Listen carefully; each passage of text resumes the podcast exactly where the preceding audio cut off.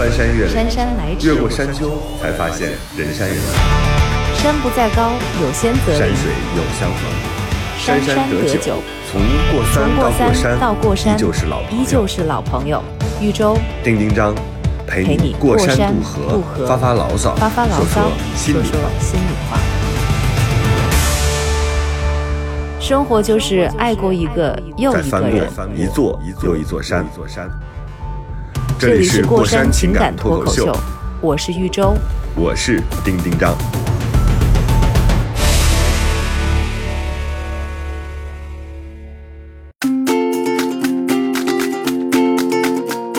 Hello，大家好，这里是过山情感脱口秀，我是丁丁张。大家好，我们又如约而至啦！我是豫州，大家好，我是那个一直，哎，我不能自己介绍，又忘了。好的，好的，来来来，我就当当没出现。你可以自己介绍。那个一直就是充满问题的，就是方玲，没有解决完上一个，下一方玲个来了。，你先啥都不说，你嗯你之前不是立了一个 立了一个 flag 吗？flag 吗？我也你听这声儿，周周，你听这个笑声，你觉得他减肥成功了吗？我觉得没成功。哎，玉州，太你听这个你听这个笑声，有没有觉得还是从还是有很厚实的感觉？就是从一个很厚实的身体里面，对对对对对，肺活量很大是吗？啊，对，就有一点那种，你知道，就是它必须得有一些这个肉体支撑着，才能发出这么浑厚的声音。那我就？放心了，因为我也没成功。我不但没成功，比以前还更胖了。得，就是笑出鹅叫的这位是我们今天的嘉宾，他是。呃，当时上过我们节目啊，他叫方玲，哎也是光线传媒的当家花旦，然后也是主持过非常多首映礼的。然后现在呢，因为疫情之后，所有人都有变化。方玲呢，除了体重没变之外，生活发生了非常多变化。而且我自己啊，因为这事儿我没有跟周周商量，然后不知道周周跟他的化学反应怎么样。我们也想啊让方玲成为我们一个相对相对固定的嘉宾，因为我觉得好了他身上吧集合了所有集合了所有女生的缺点。这不能这样是吧？掉头就走。我跟你说，前段时间大张伟有个热搜，我深深表同意。他不是说了一段话吗？什么？嗯，对，就说他就说，嗯女的为什么要减肥？女的为什么要瘦啊？是为了让那些、哦我看了那段，对，嗯让那些做服装的人，哎呀，服装设计师们高兴嘛。但是你们要知道，他们本身不喜欢女的呀，深得我心。我当时就觉得我没有粉错人，方玲，咋了？方玲，她上热搜的原因不是因为他这句话正确，啊啊是因为这句话哦太对对对对不正确，对不起所以导致的上的热搜。你搞清楚热搜的不不原因。，当时是这句话，你因为你要理解，就我知道他这个上热搜，呃，会被别人就是说说有问题的原因，但是当时当下那一下，作为一个就是微胖女女性，听到这话那一下是特爽的啊、你知道，就是那种不，我觉得没问题问题在哪儿啊？他这段话没有问题啊。我觉得他上热搜是因为这个周，观点你要你要上另外一个热搜是吗？不是，那 不是丁丁张，不是你来解释一下为什么有问题？我我觉得他说的挺有道理的啊。其实这样的，并不是说对方不喜欢女孩，所以导致让女孩变瘦。其实提出女孩变瘦观点的，并不是这些人。你想一想，自古以来对于女孩所有的行为约束，包括这个胖瘦的约束，包括以瘦为美，现在这样一个审美标准，大多数时候是什么？谁在立？都是男生在确立。都是那些要求男生的男生在确立，以及那些其实我觉得啊，女生对女生的攻击更加的凶狠。在网络上看的话，比如说我们现在拿出来任何一个美女型的明星也好，艺人也好，这个那个团儿里边的女团儿里边女孩儿也好，你说攻击她最多的人是谁呢？是这些男生吗？你想一想，哎不，其实是这样的直接直接表达观点的人，并不代表是他是制定规则的人，他有可能是被制定规则的人已经影响了。嗯，整体整体来说，其实还是男生在制定这个。你想一想，这么多年以来，包括我们经过那么长时间的女孩还要裹脚呢，是不是？就他整个的这个社会体系造就的是这样的。所以大张伟那句话，他有他对的部分，但是他还有他错的成分，我一定是这样。我我虽然我现在也身材也走样了啊，但是我觉得还是得要有一定的对自己自身的。一个一个约束，就是身材的一个管理，我觉得觉得还是还是有一点重要的，不是说为了要迎合别人的审美，而是说是的，是的，我觉得最大的问题就是这个，对。对，就是你自己对自己负责，所以没有什么。就刚才你说那个走样，我也觉得有问题。现在说话好像都得特别谨慎啊。走样其实是你走了谁的样。你如果认为自己对自己的那个标准走样了，那你去减肥也好，你让自己变瘦一点，我觉得这都完全没问题。你不是说哦，因为所有人要求我瘦，所以我要去变瘦。其实是这样一个，它是内化的，不是外化的。所以我现在我经常说方玲胖什么的。并不是因为我自己在遵循说，哎呀，大众都认为你更瘦一点更好看。我不是，我是觉得方玲她自己需要控制她自己吃饭呀、睡觉啊，然后开车呀、装修啊，她所有的行为我都特别想 在失控的边缘 来回试探。对对，因为每次方玲经常她出现在我家状态还都是那种饥肠辘辘、不择手段，不是不择吃那个吃饭那个怎么说？周周。不饥不择食，饥不择食，择手段。这是你的用词也有点匮乏了，你知道吗？还不准确。哎，那就说明方玲，你的内心是不是很强大？因为你面对丁丁章的质疑和管理，应该不是一天两天了吧？哎，我跟你说，我我也不知道是是什么人设，就是就是，我觉得我人生当中还是有挺多人制约和管理我的，就是。我甚至怀疑哈，就是我我我觉得这些这些朋友们是上天来，他们都喜欢我，他们是上天派来历练我的，你知道吗？试探我这个底线，因为因为我觉得可能大家认为，呃，好像，呃，我我不是特别会记心上，所以大家会觉得说，你就直接告诉我，他们觉得我需要去改进的问题，而且最可恨的是，他们往往说的都是对的。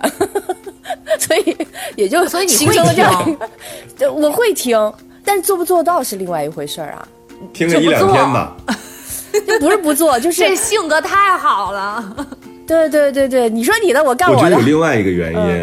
什么原因？我觉得有另外一个原因，就是我们这些所谓自律的人，其实内心非常痛苦。你说我们不知道，就是喝完酒之后吃一碗方便面最爽吗？对吧？我们不知道，在这个深夜的时候点个羊肉串最爽吗？就是喝点小啤酒，那那当然很爽了。但是我们就没法这么做，因为我们自己对自己有非常高的这个自律的这种要求。但是当这样一个活生生的，就是例子啊，就是热乎乎的，然后他就他就。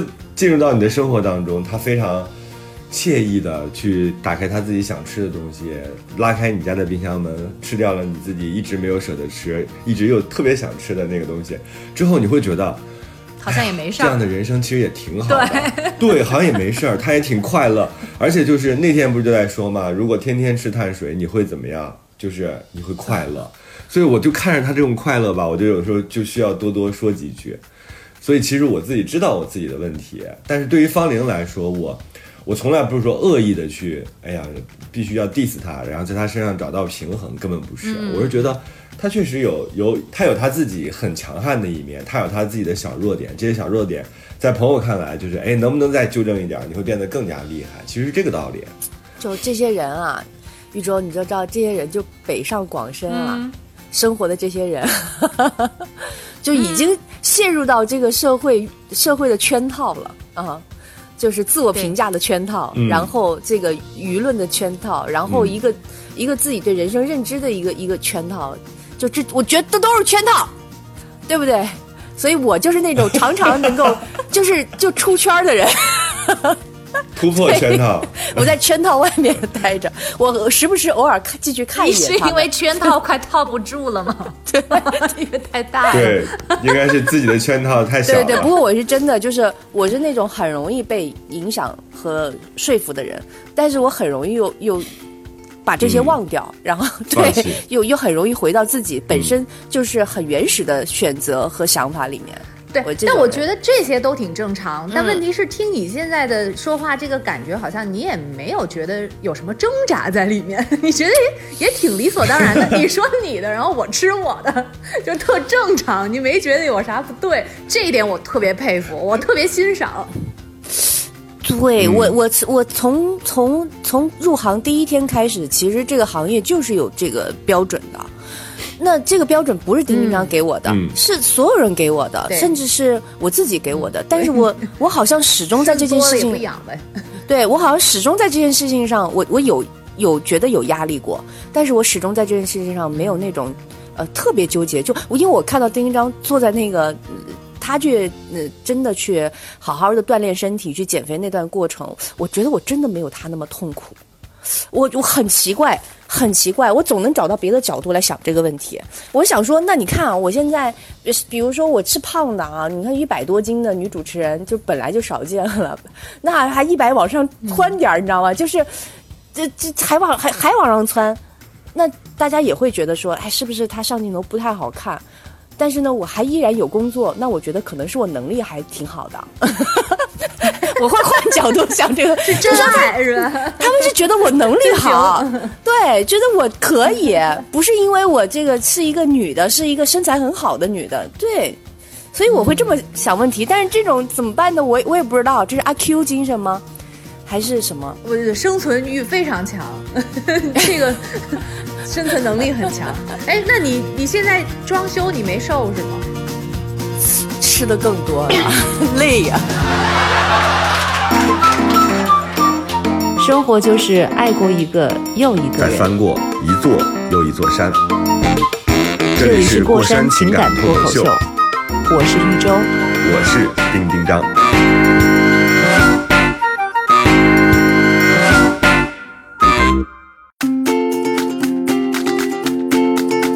我特别想问你们俩，因为这个话题我觉得有点意犹未尽。就是大家都在说瘦的时候，你们自己女孩啊，对自己自身的认知是怎么想的？装修啊，就是你们真的会认为说，不是装修，就是瘦以瘦为美的时代啊！现在因为太多的就是可能性，你会触到这个边界了。我现在我真的完全不带任何个人色彩啊，我只是在看这个社会现象。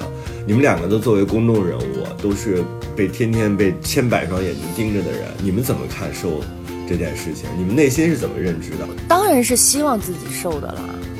但是你知道，和自己身体做对抗这件事情，嗯，是一件和意志做对抗这件事情是一件特别需要意志的事儿。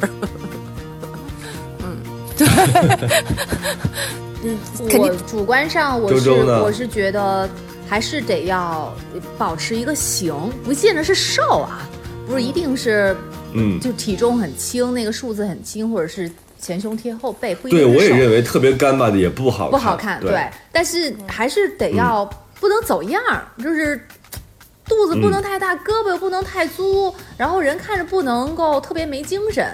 所以我，我觉得这方面其实还是多多少少有一点要求。虽然最近两三年确实自己有点放纵，但是我觉得，嗯，也就也现在虽然是往反方向走，但是不代表我现在接受这现在的这个状态。嗯不过我也没有像以前那样那么烦躁，或者是那么急躁。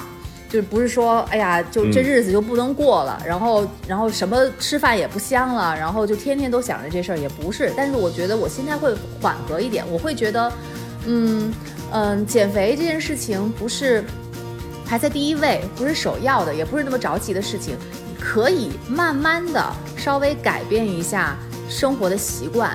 就比如嗯那个可以稍微控制一下饮食，少吃一点吧，是吧？不是说你就不吃面食了，然后也不吃肉了，不吃米饭了，但是我可以比比比以前。就是导致我这两三年突然就是体重增加的那个习惯当中，我稍微减轻一点儿，然后呢再增加一点点运动量，比如你多走走路啊，多散散步啊，然后多嗯玩玩那个那个 Switch。是吧？它里面不是有那个嗯运动环，然后也有跳舞的那个东西，对，有嗯健身环，然后也有跳舞的那个东西。那我我以前可能，嗯，可能一个星期弄一次，现在我两天弄一次。所所以我觉得这可以循序渐进，不不不不要求非得一两个月就马上见效果，但是我觉得你还是得要有点改变，你不能完全放纵，那也不行。所以我、嗯我我现在是这样的一个态度。哎，我觉得我们这听我们节目的听众啊，如果不能从我们这里获得一些经验，那就获得一些安慰吧。就是你看，我们其实 我们其实也是给自己定位倒挺好。对，我们也其实也也下了决心，对吧？也做了努力，然后也也立了誓言，到最后不也趴这儿了吗？对吧？就都没事儿，对吧？谁也不比谁更完美，还有我，所以我觉得大家还有我呢啊，就是他们在安慰你的时候，我依然在鞭策啊。就是这件事情真的不是对外的，就别人怎么说你其实都无所谓对，但你自己永远不可能过自己这个坎。是就是你到底偷吃了家里什么东西，你自己是最明白的。我你不能说好，我今天只要跑步的步数多了，或者是我给别人看的那个数据明显的就是锻炼的东西增加了，然后你自己内心就找到安慰了。自己内心是完全骗不了自己的。所以这个事儿，我觉得告一段落啊。大张伟说的那个话不对，不是我，不是这个，不是我们在强求，是这个每个人都应该有自己对自己的要求，是这样的啊。大张伟，我还是、那二零二对零年，方玲你自己那个，你可以表达一下，你说吧。大张伟，我还是很喜欢你。好了，没了。甜了，他话虽然说的有瑕疵，但是我还是支持你的哟。要在我也喜欢但他这个劲儿是特别对哈，嗯，这种反抗哈。那个二零二零年有很多改变，我说方玲除了体重没变之外啊，没变也是一个好事。变了除了体重没变之外，你最大的变化是什么？最大的变化增加了，有房了。虽然不是房，恭喜。对对对对对，我这原来也有一个，但是是小小的一个小公寓，始终就住不开嘛。哇，换大房子，对，现在就搬家了。嗯，然后呢，终于在北京觉得就，因为之前的房子是不用装修的，你公寓，然后买了就住。这次是这个几乎是，就是从有到无，再从无到有，就拆了重装。然后从买的过程啊、呃然后谈判的过程，然后到搬家的过程，因为疫情的关系，我们这个耽搁的时间，然后到各种各样从零开始的过程，哇，简直就是一堂人生大课。就这个课呀，就是把我从原来那种状态里面，就是那种其实不不食人间烟火。我的那种不食人间烟火，我不是说特娇气哈，就其实不知道这个很多事情是怎么、怎么到今天这一步的，就操作的过程。到今天，就是说我开始有一些方法会去解决生活当中的一些问题，我觉得这是一堂人生的大课，嗯、嗯，还挺重要的。嗯嗯，所以你二零二零年很多的时间都在装修是吧？和装修作战。对，呃，和各种因为装修而呃去接触的人，呃，去沟通和交流，我觉得这个是我以前人生当中没有的一件事情。嗯所以这是你人生当中第一次装修吗？第一次，我以前就理解，对，以前就是买个窗帘儿什么之类的，嗯，我还在软装我二十多岁的时候，我就被推上了就是装修的这个这个。装修的舞台，特我，所以我现在都不敢不敢回想装修的 C 位，我不想回忆那一段是什么装修，好事儿吗而且主要主要是就是十几零零零五年嘛，你想啊，零五年离嗯十几年前，那个时候淘宝还不发达，所以很多东西你就是去亲力亲为，然后又刚工作不久，所以真是拿不出钱来。我那会儿我记得就是还房贷什么的，三万块钱，然后我还找了我一个同事陪着我一起去银行存进去的，就是手里 手里拿着三万块钱，哇，觉得是巨款，然后、然后生怕那个路上丢了，或那。个时候肯定算呀，零五年当然算。哦是零五年三万块钱确实是不？是吗？哦，没有，反正反正跟现在三万可完全不是一个概念。对，但那会儿我觉得我刚工作没多久，反正工资就是也不是很很高，就是呃要就等于是买完房子付完首付，还还有爸爸妈妈的帮忙，就是爸爸妈妈和姐姐和我，我们一起就是凑了一个首付，然后那个付完首付之后。工资就只顾只够还贷的，就等于装修的钱，嗯 很捉襟见肘，所以就想尽一切的办法啊，就是开源节流啊，能能能多多接一节目就接一节目，然后这边材料那个能省的就省。嗯，我印象最深的那一刻就是，呃，卫生间要有吊顶，对不对？然后我们是想嗯做那种桑拿房的那种、那种木头的松木的做吊顶，然后卫生间它呢要求太高了哎。但是你想啊。就是对，又有要求，但是又不想花太多钱，所以就只能自己动脑筋，就花心思费心思。我那会儿就因为长和宽嘛，你可以横着铺，你也可以竖着铺嘛。然后，但是它它的那个板、每一块板子是有规格的，是吧？它它的长是规定的，就你你你的，所以你可能这样铺的话，你可能要多买一些根儿；你那样铺的话，可能就能省几根儿。所以我当时，我当时我是在楼梯间，我就在那里画图，然后在那里算算数，然后我说，嗯，有两种方法可以铺，哪一种方法是最省材料的？周就是周啊，周周，是不是这人生第一次感觉到上学的时候学东西哎有用？就是面积这件事儿，真的出现在生活当中了。真的是，所以还好我数学不错，所以我觉得我能用上，然后又不觉得，但是我现在回想起来挺心酸的，你知道吗？学了那么多 就年数学，为了一点就是我点，不够省我我不太明白，我不太明白，对，我真的不太明白你们俩，就是你们俩作为两个女孩儿，就是为什么不能做那种全屋整包的那种呢？就是你把整个设计，就是你只要看设计图就好。因为我觉得太暴力。我不想，我不愿意让别人挣这个钱。我知道它中间它的利润太高了，而且，嗯，那个时候也不是特别的放心，所以我们找的是半包，就是有些材料啊什么的都是自己买，比如漆有一些啊有有很有信誉的公司啊，因为我如果现在啊，因为我现在买那个房是精装的，我为什么买精装呢？就是因为我非常讨厌装修这件事。我不仅讨厌自己装修，我更讨厌邻居装修。就整个我对于装修这两个字，我想起来都特别可怕。我在老家买那个房子，也是我爸和我哥领衔主主装，然后他俩去装完了之后，我回去一看，我说妈呀，装的这啥呀？但是我自己就觉得人家出力了，人家把已经这个所有的事情全想到了，我出了钱而已。所以从我角度来说，我肯定是不愿意碰这个事儿的，因为我知道他一入宫门深似海，你是很难逃脱出来的。就是你会我觉得你会特别投入你比如说。像周周，你在零五年，你在零五年的时候，你是因为这个年纪，或者是因为钱比较少，你无法做到整屋这样去做。像那个方玲儿现在你这样的状态。你是完全可以做到整屋的，就是你找一个很好的设计师，帮你把这些东西都弄好。弄好了之后呢，你把所有材料也确认好，在乳胶漆什么都弄好。完了之后，你就去踏踏实实让他去弄，你只要去好好的盯住这个工期就不不不不好了。而且大哥你你身边一定有很多这种，大哥，你根本你根本不你说根本不知道，就是就是买完房子之后，我也只能 在自己里先组装了。啊，就是你知道吗？我其实就是零五年的豫州。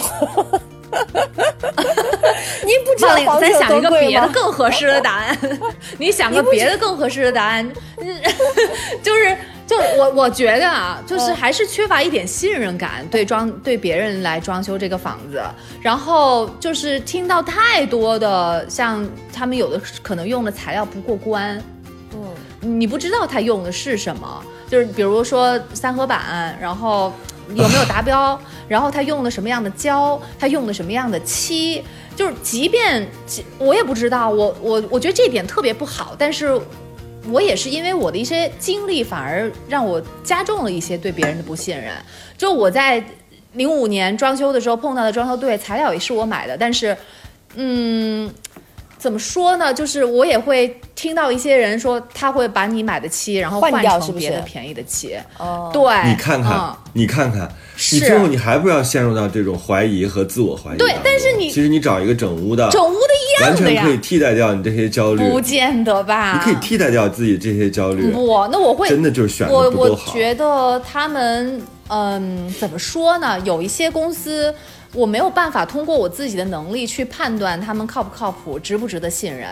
然后，呃，因为很多时候你花了钱，可能还是冤枉钱。就是也不见得能够有相应的好的质量。这可能是源于我的一种不信任，我觉得这点不太好。对，所以就是我们俩，我我们我们俩的心态是完全不一样的。对对对对对我不认为说别人不应该赚我钱，从从心态从根儿上来说，我认为对方如果付出了劳动，他给我做了设计，然后甚至是帮我整包了整个房间的这个装修，嗯他这赚我钱是应该的，这是第一件事儿。第二件事儿就是我们在很多细节上要去落实，就是落实到非常细节这个地方，这样的话会减少我们在后期做很多掰扯。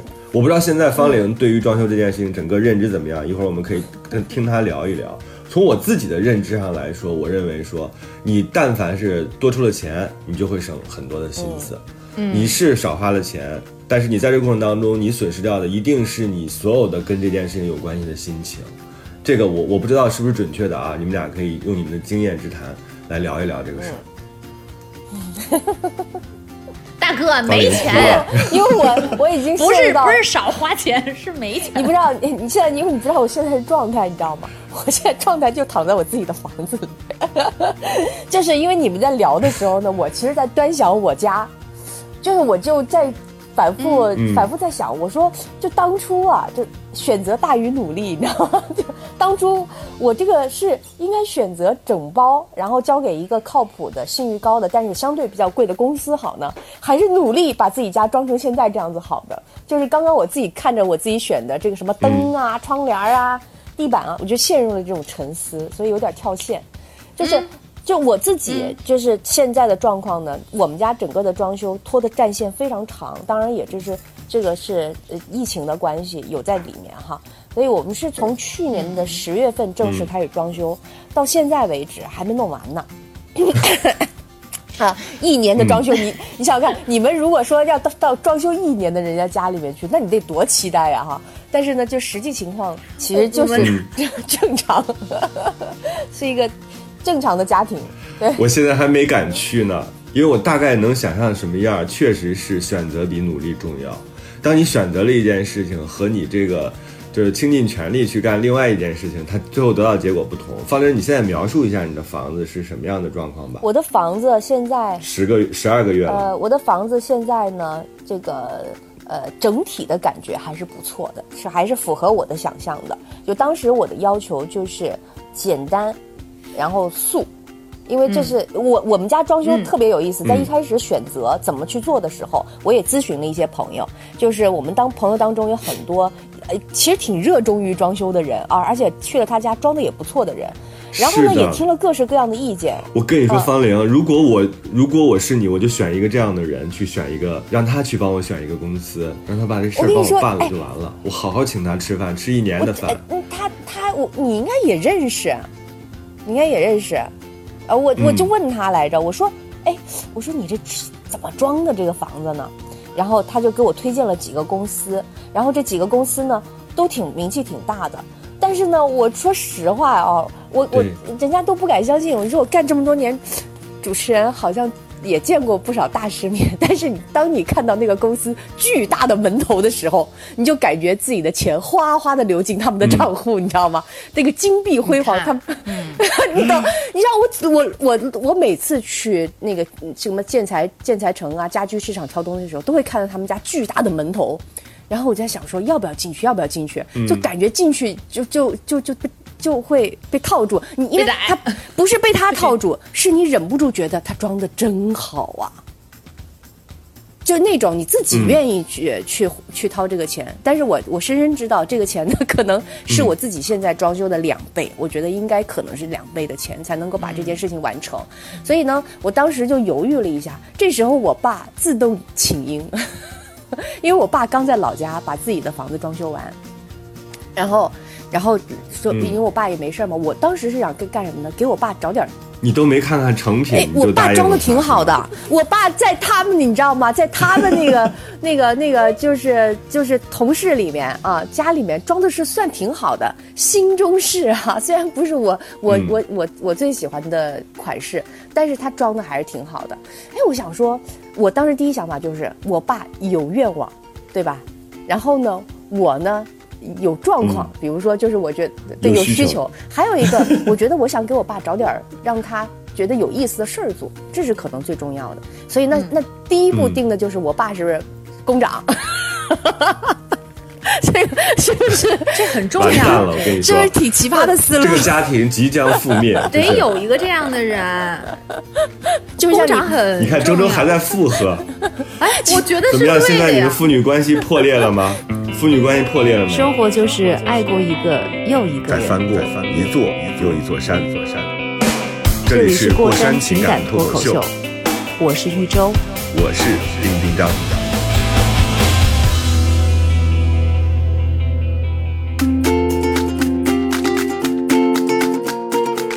父女关系破裂了没有？还好还好，就是濒临破灭吧没？有还工好还好。长是跟那个施工队对立的，怎么没有会跟我开玩笑自己对立呢？我们家是双工长制啊，我爸你听他我爸是这个工长，然后呢，为了给我爸找一个，就是当时就想说由我爸来领钱，然后我们找一个公司做半包。后来在沟通的过程当中，发现一件事儿，我又做了另外一个选择，就是在所有的对话沟通当中，我爸因为方言的问题跟别人讲不清楚。你知道，就是 我看他们，比如说有有河南的这个工长，对吧？然后有山东的工长，多可怕！你想一想，然后他们在那里研究方案的时候，就是那个沟通时间，就是就像我们跟在美国生活一样，就是两倍。然后我想说这怎么弄？他这首先恁说啥？恁说啥？我觉得大哥这小行行行什么行？就是他们沟通费劲儿，我爸给我深表达了这个困惑，你知道吗？说为什么我讲话他们听不太懂，费嗓子这对，听不太。懂，然后他们也听不太懂我，就是互相双方产生了一些疑虑。你爸是不是还？你爸是不是还一直说我说的是普通话呀？对然后我怎么对方说那说的不是。我怎么说都不是普通话，我也没办法了，你知道？我说这不行，这得找一个就是跟他相对信任，然后语言能沟通的。所以呢，其实工长人挺好的，然后是呃一个我是安徽人嘛，就找了一个安徽的工长。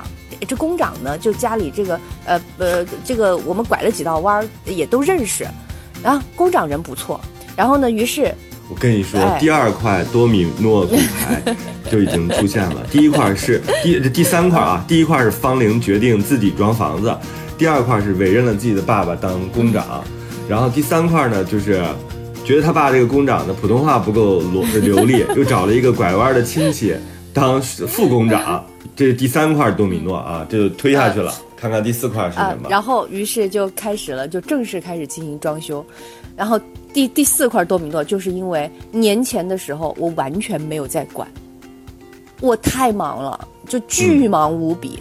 呃，我只有就是可能有的时候出差回北京，半夜里面回来看一眼房子啊，这样这样啊，行，第二天早上又飞走了，就整整的从十月中旬到一月中旬这三个月主要的拆装过程，我其实是没有在管的。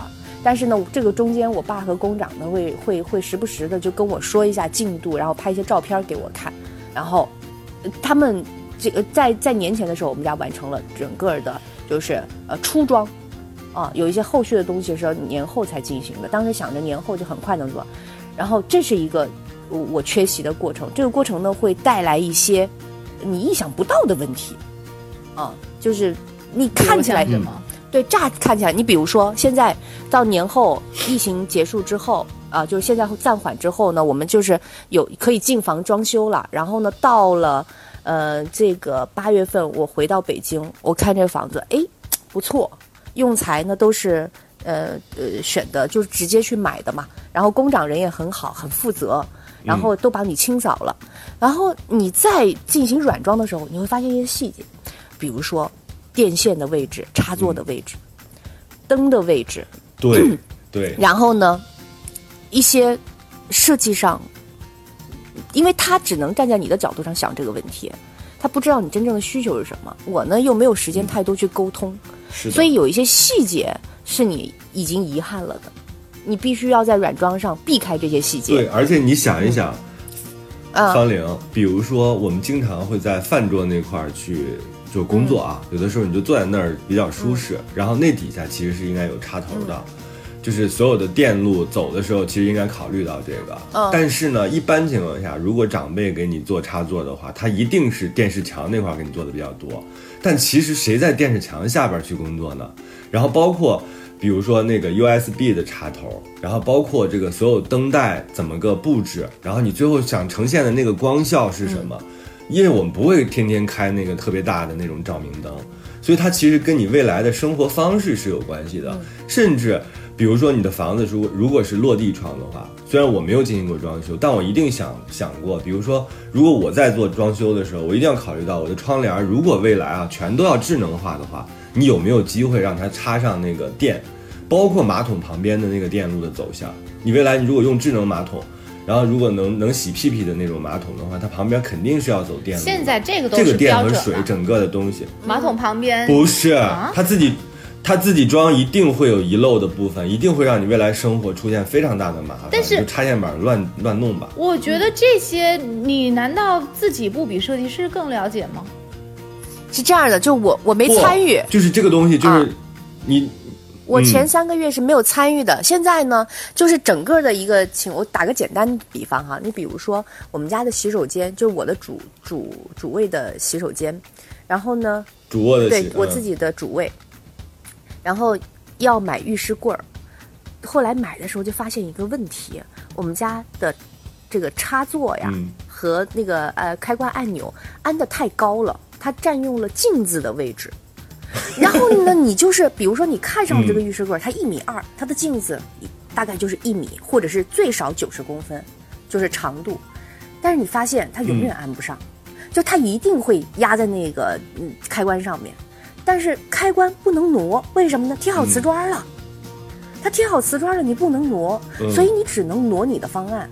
于是呢，你就变成了，我就想各种各样的方案，比如说我变成一个圆镜子，啊，放在一边，然后你洗手台做成偏盆儿，比如说做成右盆儿，然后左边的地方呢，你做一个吊柜、啊，就是墙墙上的吊柜，就是你要想很多方案去妥协它。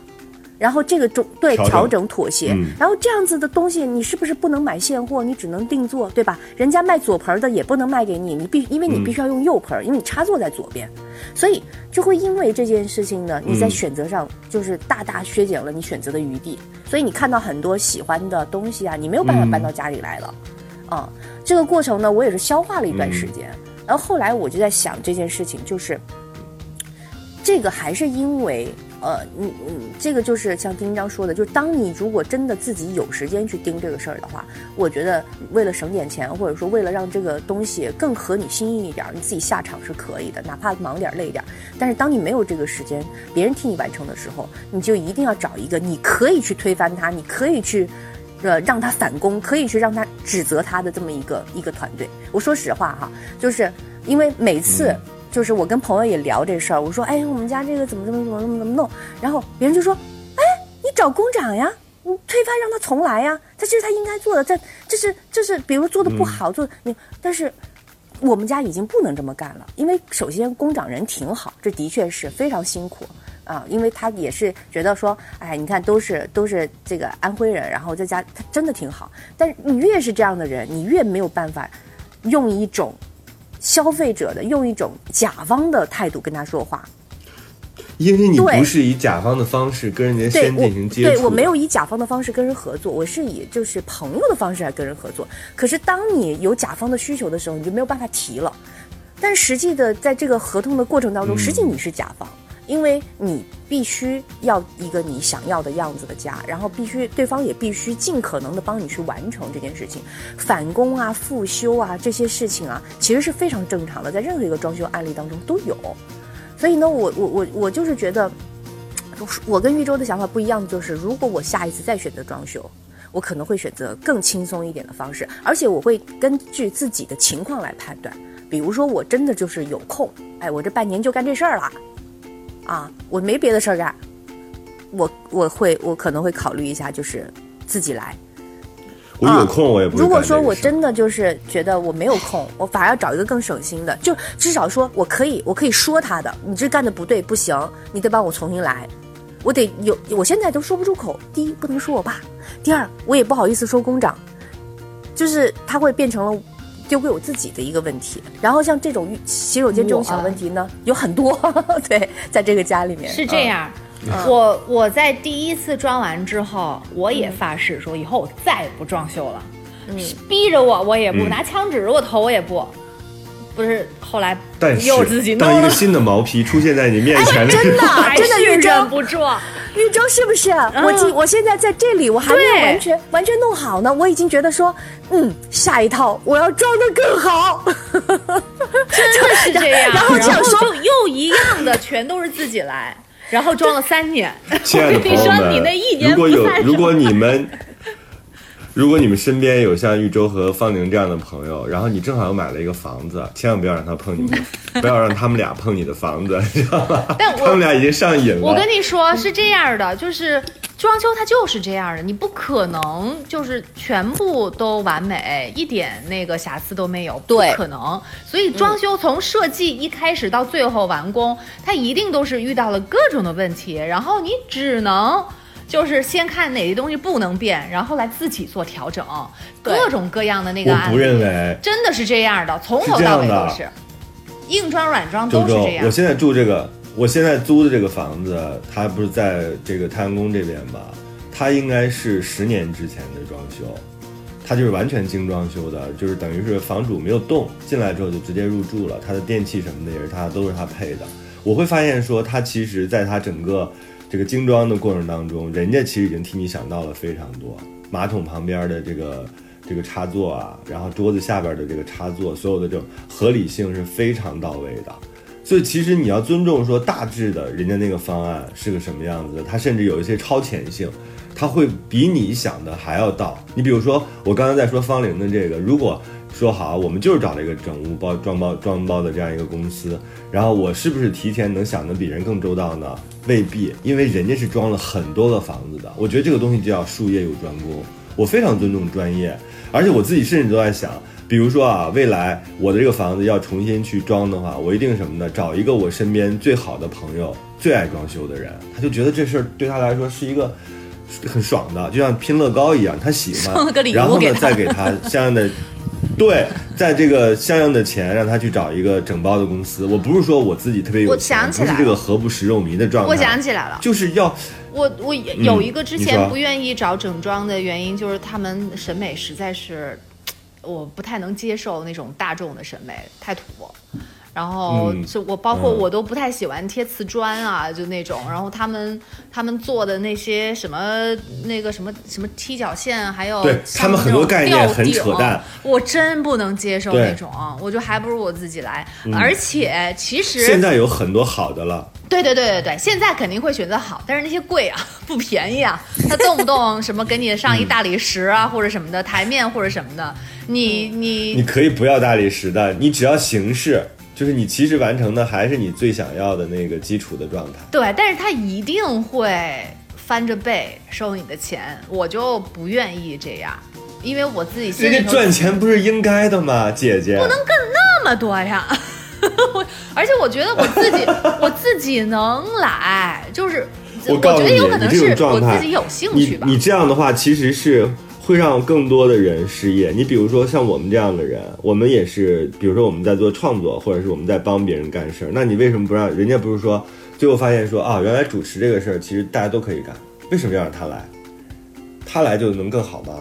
那其实人家都可以这样去想，就是我们为什么不能像尊重一个主持人，或者尊重一个播音员，尊重一个配音的，尊重一个唱歌的人一样尊重别人的专业呢？就在这件事情上，为什么我们永远都觉得自己可以做得更好？这是我一直很疑问的。就他特别像什么呢？一个电影公司的老板非要自己去编剧，就是有明明有好的编剧放在那儿，就这个意思。我现在都觉得我还是自己能装，我我还我也愿意自己去装，而且我就觉得，哎呀，都 都已经有两次经验了，只能会更好。包括我现在，我也自己在刷漆，我自己换马桶，我自己你不是等一下，等一下，我还没有到自己刷漆的地步。你真自己刷漆对吗？是自己，我跟你讲，刷漆绝对就是一件可以自己来的事儿，就是。国内走太远，真的，我跟你讲，就是以前好像就是被一种呃先入为主的这个想法给给给控制住了，觉得这些东西就是就是专业的，自己来不了。其实这些东西都可以自己动手做，一点都不难。刷漆是最最最最简单的事情，所以我我现在我只我告诉你，而且我我有很多，我什么时候，嗯，我什么时候开始相信专业了？我要一定跟你吵一下。我现在录音的这个房间有一有一幅画，这是一个我买的一个原版的画，我非常喜欢这个画，但是它这个比较重啊，就整个它有画框啊，然后前面是玻璃的，所以整个整个画框比较重。我专门找了一个挂画的师傅来。那个人真的是五分钟就帮我挂好了，而且从来没有出现过问题。我之前挂的所有的画不是歪了，就是后来掉了。突然间有一天，你正在卧室睡觉，咣一声，是啥？以为来了什么，后来发现自己的画碎了，就整个你那天非非常狼狈，心情很沮丧。挂画的师傅他横平竖直，他带着真正的仪器来的。我有啊，有我有水平仪，我现在有激光测距仪，那真的，我我觉得全宇宙接下。来要开一个 整包公司。我我问题是我很享受这个过程，因为装修真的不能不能是说几个月的事情完了就完了。你住进去之后，你你的你的审美、你的想法一直都在变，而且流行的趋势也也在变化，所以我每年都可能会对自己的房子，因为这我热爱我自己生活的地方，我我是特别想。我不想凑合，我希望就是我我眼睛所看到的地方都是我自己心里觉得舒服的，没有任何疙瘩的地方，所以我会一直不停的在变这些东西。然后现在也有很多的这种社交的软件，什么 Pinterest，还有什么 Instagram 什么的，太多的这种能够就是自己去设计，可以抄袭可以抄袭，可以借鉴，然后可以就是选择你自己喜欢，然后你去模仿的，因为这个也不太涉及版权，我又不拿去干嘛，我是自己弄，这我觉得这更像是一种周周学习。周周啊，我不跟你吵了，我现在想知道一下方林家房子什么样，因为我觉得这期也差不多了，都已经聊了五十分钟了，现在还不知道方林家到底。你们这个多米诺骨牌倒到了现在，这房子现在怎么样呢？生活就是爱过一个又一个人。再翻过一座又一座山。这里是过山情感脱口秀，我是玉周。我是丁丁张。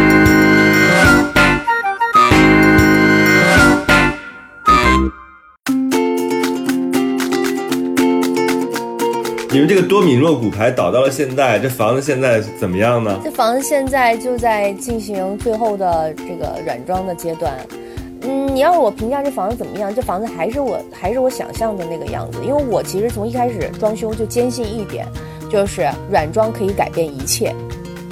这是我我对对软装 改变一切，因为我因为这怎么都能找到办法。嗯我跟你讲，确实是会有一些就是觉得，哎呀，当初要这样就好了，但是你最后一定会找到一个合适的方法，所以你不用着急。嗯。但，但是我现在就选择东西的过程比较慢，这就进入到了一个软装的过程。因为硬装的话呢，它其实就是一个拆除，一个你的基础建设，你的新风啊、地暖啊这些东西选好了之后，地板一铺，然后剩下来的东西就是考验审美了。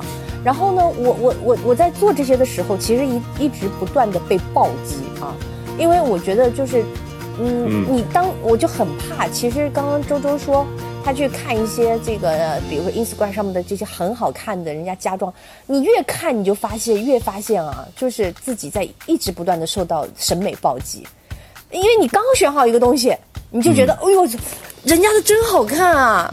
他在哪儿买的？他是怎么就？然后，但是你你要知道，房间是一个整体，你动一个东西，其他东西都得动。嗯，所以它就是变成了一是这样的所以它就变成了我为什么每天去逛家居市场，但是永远下不了订单的原因。我每天去看，所以你得要坚定，你得特别明白自己要什么样的风格。有了那个风格之后，你就色系你要定是吧？风格你要定，定完了之后，其实东西很好找。你你你自己有了一个那样的想法，你即便看到漂亮的东西，你也不会乱买。因为你知道那个东西不符合，你也会特别特别就是很很很有自信的说，哦，这个东西好看，但是嗯不是我家里合适的东西。我所以你你得你得先定你的风格，然后你的那个房间里面，只要你的颜色能够配好的话，色调统一一致的话，不会有大问题，绝对会好看。你 你特别像是一个工长，你知道吗？就刚这段话，真的，我跟你讲，哎呦，我因为我也是一直都在不断的学习，我也就这两年，然后我才慢慢的稍微觉得，嘿，好像有一点开窍了。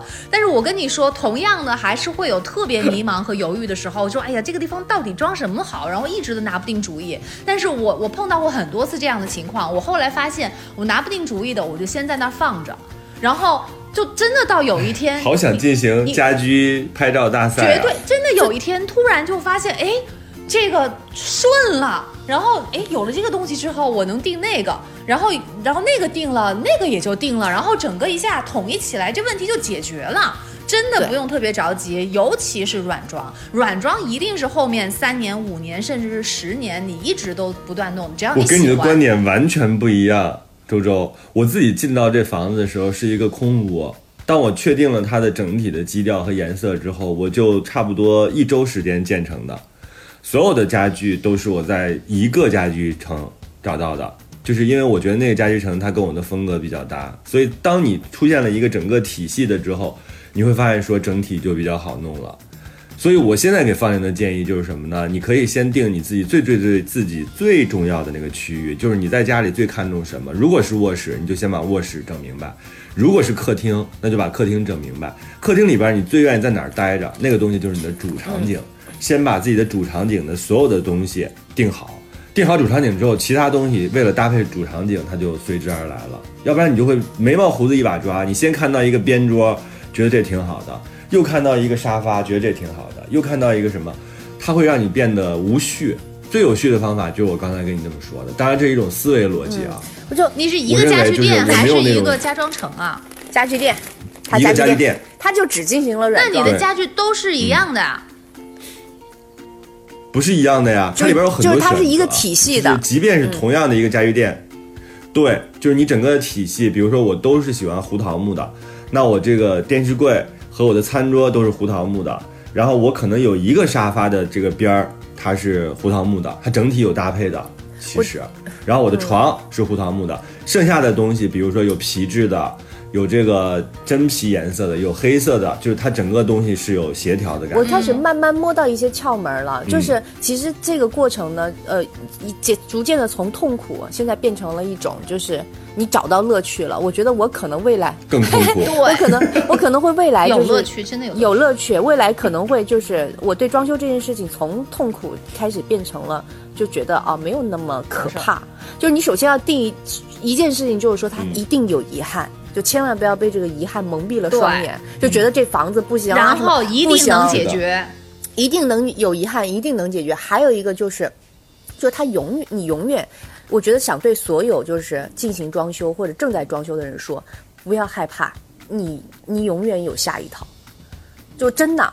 就是我就这么想的，就是我我我我觉得这我我为什么觉得这是一个人生的大课题，是因为我我自己在这个过程当中，你比如说我其实从后半段进来的，我从逛家居市场，然后到挑选这个合作的对象，每一个东西去选一个人，每一个东西选一个人，这不就是人生的课吗？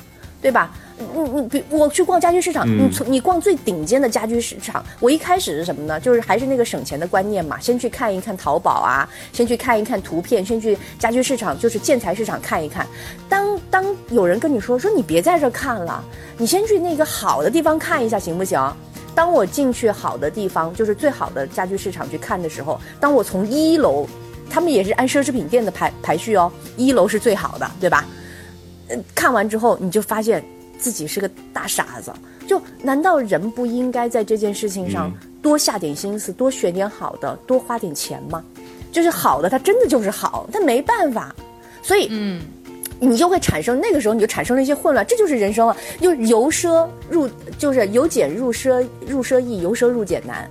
当你有了奢的体验之后，就哦那东西真好啊！我我我当时我看汉斯格雅的那个那个那个最好的那个淋浴，我说这东西真好啊！我就想家里有一个这样子的花洒，啊，完了你回不去了。但是你怎么去平衡这件事情？因为它可能一个要几万块钱，我是不会去买的。但是我怎么去平衡这件事情啊？我我是取我我一定做取舍，这个过程是每天就是都在。定一个那个有他这个淋浴的酒店，找渠道，找找渠道，你找的这个渠道是最贵的渠道，真的。你你如果真我我非常赞同，你喜欢这个，你你就能就要用你能用到的最好的。然后你看着标签儿是几万，但是你可以去它的产地看看呀，是吧？我觉得豫州有没有什么做活动的呀？丁一章，我觉得豫州绝对是一个就是生活当中非常极致的人。我是到我是在那儿想说，你说你看啊，我看了这个几万块钱花洒，我我不能买，那我买一个同品牌的，然后呢可以稍微的就是满足我这个愿望，不是因为它的品牌啊，因为比如说它的某一个专某个技术真的很很开，让我觉得很喜欢。我会退退而求其次。玉州说：“我直接找厂家，他他比我 找那个谁，叮叮当找渠道。叫什么来着？他哎呦，我想不起他名字了。他一定能给你找到渠道。小强，小强对对对对对，张小强，特别像实在不行他还能给你找一个二手特别的。像是一个五八同城的广你告，挑一个。搞装修找小强。对，就是这个这个过程，呃，刚才挺好玩的，真的。嗯嗯，刚才这样啊，刚才方林跟所有正在装修和准备装修的人说，一定还有下一套，嗯对吧？就是你要这么想我呢，作为一个还没有还没有装修过的人，我想跟那些装修的朋友说，差不多得了，别天天凿了。就是我现在我很痛苦啊，因为正好最近疫情结束了之后，导致。很多地方都在装修。有一天我就发现我们家楼下七零二开始装修了，而且是那种大钻大摩地。哎呀，就是每天就是在你的头上萦绕，我就感觉自己住在一个牙医家，就是然后呢，我就很想住到我们同小区的那个朋友家，结果那天我就收到了那个朋友的那个微信，他说我能不能抱着小孩来你家躲一会儿？他说他们家楼上 在装修，而且比我们家。比我们家大型多了，就那个完全是属于把所有地面全刨开那种，就是跟他们家相比，我们家这个绝对小打小闹。是这这个真的是特别惨的，就是你真的住在那个工地嗯旁边，最糟心的你知道是什么？就你不知道那个声儿什么时候能结束，然后它又什么时候开对始，主要是这个未知会让你觉得很很心烦意乱。但你所以我们今天录音都选择周六，哦，原来是这样。对，平时是不知道它什么时候会突然间来几下。那你们那不是精装修嘛？人家等于就全部都推翻了是吗？对，他就全刨开了。我觉得精装修其实在市场上是有存在必要的，说实话，因为我觉得精装修，不要往回精聊了，装修可以，统一那些，时间已经超长了。精装修可以统一那些，并不，并不完，就是并没有审美的审美啊。我觉得这个，我我突然觉得，好了，亲爱的朋友们，这里是过山情感脱口秀，我必须强行结束这期节目，我也觉得，就是很想你一辈去到子的事情。方玲家 今天要强行结束这期节目。彻底垮掉。好，你结束，你结束。希望大家，希望大家欣赏我的理念，让大家都要学会全屋整装，然后减少自己的麻烦，减少自己跟家人犯毛病的这个机会，然后给自己多一点时间去干点别的。生活就是爱过一个又一个人。再翻过一座又一座山，座山。这这里里是是过山情情感感脱口秀脱口秀，，我是玉州。我是丁丁张。